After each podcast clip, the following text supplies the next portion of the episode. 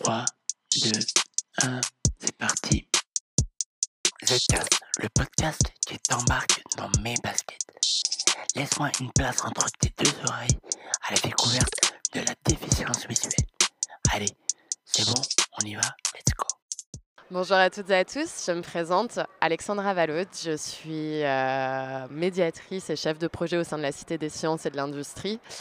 Et aujourd'hui, on se rencontre pour euh, l'événement Jeux vidéo et handicap qui s'est déroulé les 8, 9, 10 avril.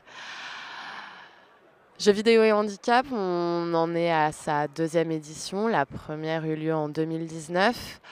Suite à ces confinements, l'idée était de sensibiliser encore et toujours à la question du handicap au travers de la présence d'acteurs du milieu de issus du milieu de l'entreprise, du milieu associatif, afin de présenter euh, des solutions pour jouer différemment, jouer autrement, quelles que soient ses capacités. Présenter aussi des startups qui développent des jeux euh, accessibles, notamment pour les personnes déficientes visuelles et aveugles. Et tout ceci agrémenté d'animations, de médiation et de tables rondes, balayant un sujet aussi bien au travers euh, de la présence de streamers comme Legacy Angel ou alors de sessions de jeu avec Amelita ou alors euh, de médiation explicitant qu'est-ce que l'accessibilité dans les jeux vidéo et que pouvons-nous faire aujourd'hui.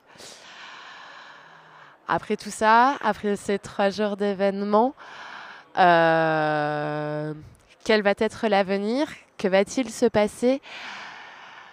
Cette thématique jeux vidéo et handicap fait partie de nos événements qu'on appelle pérennes, qui est amené à être renouvelé euh, suivant une périodicité euh, où le les confinements ne nous mettent pas des bâtons dans les roues. Mais dans tous les cas, ce que je peux dire aujourd'hui, c'est que cet euh, événement va être amené à être renouvelé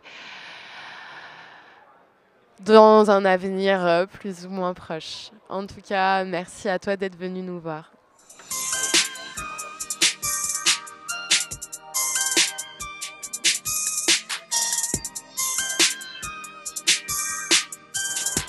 C'est Arta France, A-R-T-H-A, plus loin France. On a un site, donc c'est le nom de c'est .com. on développe un dispositif pour aider les non-voyants à percevoir le relief de leur environnement.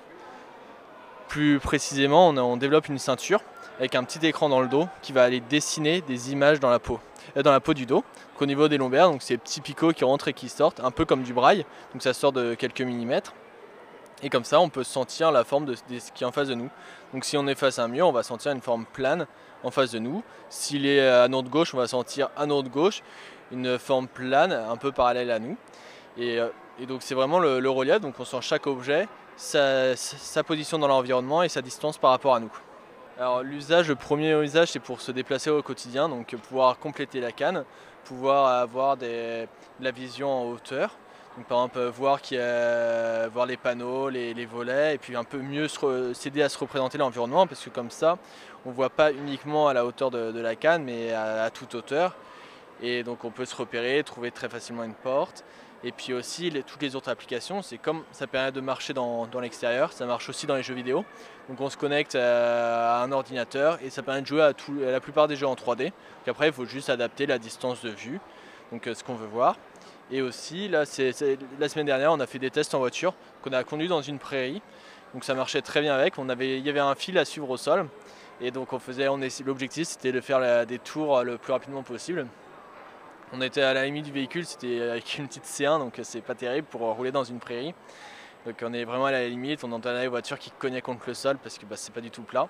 Donc là dans quelques semaines on va aller faire des tests sur un vrai circuit de voiture. Donc là on pourra aller beaucoup plus vite et on aura des, une petite voiture de course ça fait euh, deux ans, deux ans et demi qu'on teste ça en extérieur.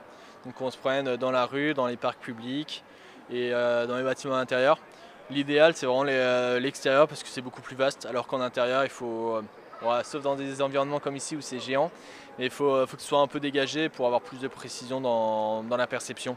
Donc c'est l'idéal pour, se déplacer quand, des couloirs font au moins 2 mètres de large et là, c'est très agréable parce que c'est très facile de se promener droit, on n'a pas besoin de, balayer avec la canne si on sait qu'il n'y a pas d'obstacle au sol. Et on peut tenir une conversation tout en se promenant euh, sans, difficulté. Alors la, caméra, elle repère jusqu'à ça dépend des environnements, mais jusqu'à 50 mètres. Mais nous, on n'affiche pas jusqu'à 50 mètres parce que sinon, ça ferait trop d'informations affichées. Donc au début, quand quelqu'un n'est pas habitué, on met une vision à peu près à 2 mètres. Et plus la personne a l'habitude, donc euh, s'il a déjà marché une demi-heure, une heure avec, on augmente peu à peu la, distance de vue. Et euh, quelqu'un de, très entraîné peut euh, mettre une vision à 10 mètres de distance et comme ça, il peut vraiment anticiper les, obstacles et se déplacer à bonne, un très bon rythme. Notre futur, ce serait. On a fait des tests à vélo et pour l'instant, c'était un peu difficile de, de pouvoir suffisamment anticiper. Mais du coup, c'est pouvoir vraiment faire un maximum de sport avec euh, notre dispositif parce que les, sports euh, c'est le domaine qui est le plus exigeant. Donc si ça marche dans ces cas extrêmes, ça marchera vraiment dans tous les cas, euh, dans tous les cas particuliers. Donc là on a un affichage qui est l'équivalent d'un vieux téléphone d'un 3310, donc c'est vraiment une mauvaise qualité. Nous, notre objectif c'est d'augmenter peu à peu la qualité d'affichage, d'augmenter peu à peu les pixels, et pour arriver à, vraiment à simplifier le quotidien des non-voyants et pouvoir réduire surtout leur taux de chômage, parce qu'il y a 50% des non-voyants qui sont au chômage. Donc euh, si, ça leur permet d'accéder à beaucoup plus d'emplois, c'est vraiment le jackpot pour nous.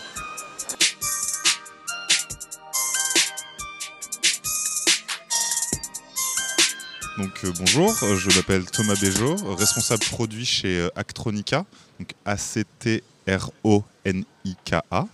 vous pouvez trouver sur notre site web euh, actronica.com, donc A-C-T-R-O-N-I-K-A.com.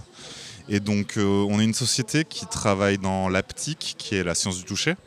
Et depuis un peu plus de 5 ans, on a commencé par euh, concevoir et commercialiser un petit moteur vibrant, et dont l'idée est venir toucher, stimuler votre sens par des vibrations de haute définition. Aujourd'hui, on est à l'événement Jeux vidéo et handicap pour présenter notre veste haptique qui intègre 20 de ces moteurs. Et donc, quand on a commencé à concevoir ce projet, c'était l'idée de venir augmenter l'immersion euh, pour les expériences de réalité virtuelle par ce retour tactile. Mais au-delà de, la VR et de toutes ces applications, l'aptique euh, prend son sens car ça devient aujourd'hui un médium euh, suffisamment riche pour transmettre de l'information par le toucher, de façon intuitive. Et c'est pour ça aussi, dans nos autres activités, on s'intéresse aussi aux personnes dans des situations de handicap plutôt sensorielles, par exemple des, personnes malvoyantes ou malentendantes, euh, dans le sens où euh, on va pouvoir utiliser ce retour tactile pour transmettre une information qui pourrait être complémentaire avec vos autres sens. Par exemple, on collabore avec une société euh, qui s'appelle Panda Guide, et qui, développe euh, un dispositif de, de, de tourcou. Et on, intègre de l'aptique là-dedans pour euh, permettre aux personnes malvoyantes de anticiper dans leurs déplacements euh, des obstacles dans leur vie de tous les jours.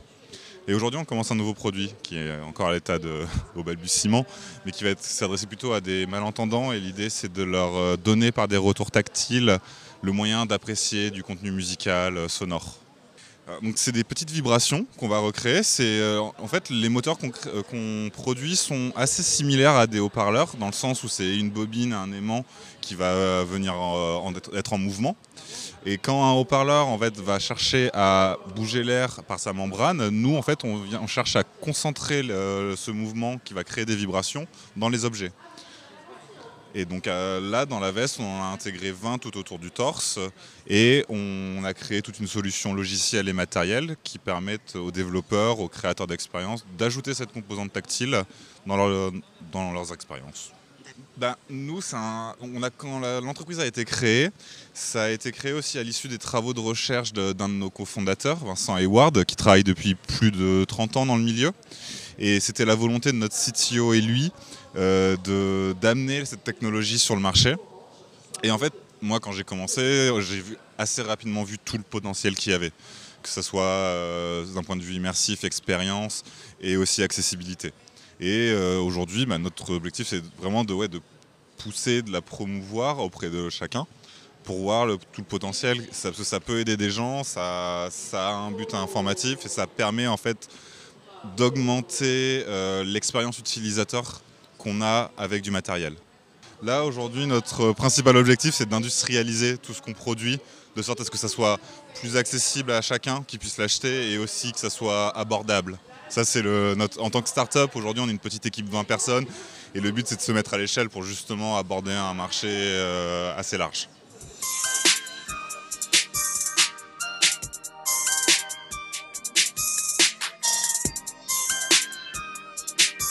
S'appelle No Visual Games. Alors No, N-O, Visual, V-I-S-A-U-A-L, Games, G-A-M-E-S. Et nous, on fait des jeux vidéo 100% audio. En fait, on est des jeunes étudiants qu'on a eu.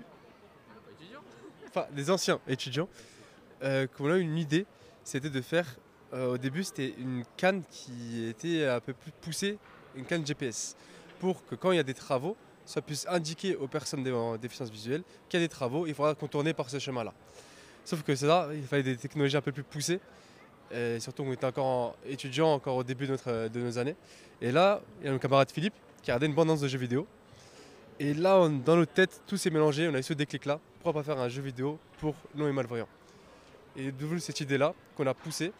Et maintenant, nous sommes ici, à- dans ce forum de Cité des Sciences, euh, pour présenter notre première version de notre jeu. Alors, euh, notre jeu peut être utilisé euh, à la maison, dans, son canapé. euh, plutôt que de regarder une, enfin, au lieu de regarder une série ou un film, on peut vivre une aventure dont on est le héros, tout en étant tranquillement chez soi. On peut aussi, avec. bon, là, ça nécessite un bon équipement, donc un bon casque qui isole bien le bruit ambiant, jouer dans le train lorsqu'on entend une réunion, ou voilà. Ou tout simplement, si on n'a pas envie de travailler au travail. Euh, bah, c'est à peu près. euh, bah, on peut jouer en fait vraiment partout. Euh, parce que ça joue, au son, on peut jouer vraiment partout. on n'est pas obligé d'avoir son téléphone devant soi, on peut l'avoir juste dans la main. Ça joue uniquement avec un doigt. Donc c'est accessible aussi aux personnes qui ont un usage réduit de, leur- de, leur, mains ou de leurs doigts. Ils peuvent se concentrer vraiment, concentrer toute, toute leur force sur un seul doigt et euh, faire les gestes qui, sont nécessaires. Enfin, c'est pas des gestes très compliqués, ils sont très accessibles aussi. Et, euh, voilà, c'est tout.